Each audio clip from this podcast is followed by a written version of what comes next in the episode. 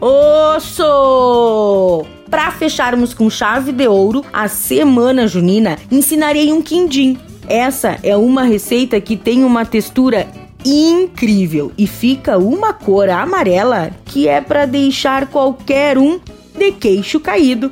Anote aí: 5 gemas, 100 gramas de açúcar refinado, 75 ml de leite de coco, 50 gramas de coco ralado, manteiga e açúcar para untar as forminhas.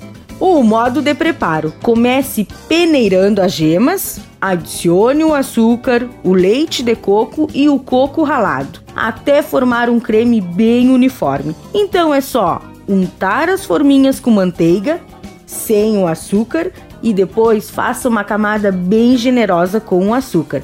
Encha as forminhas untadas com a mistura Leve ao forno em banho-maria e em temperatura bem baixa, cobertos com papel alumínio por aproximadamente 45 minutos ou até que estejam bem firmes.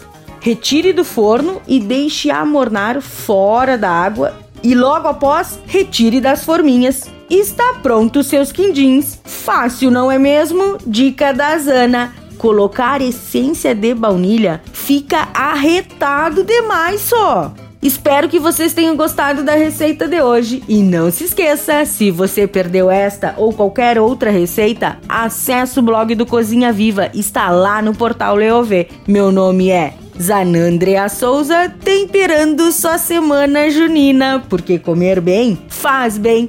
Tchau, tchau!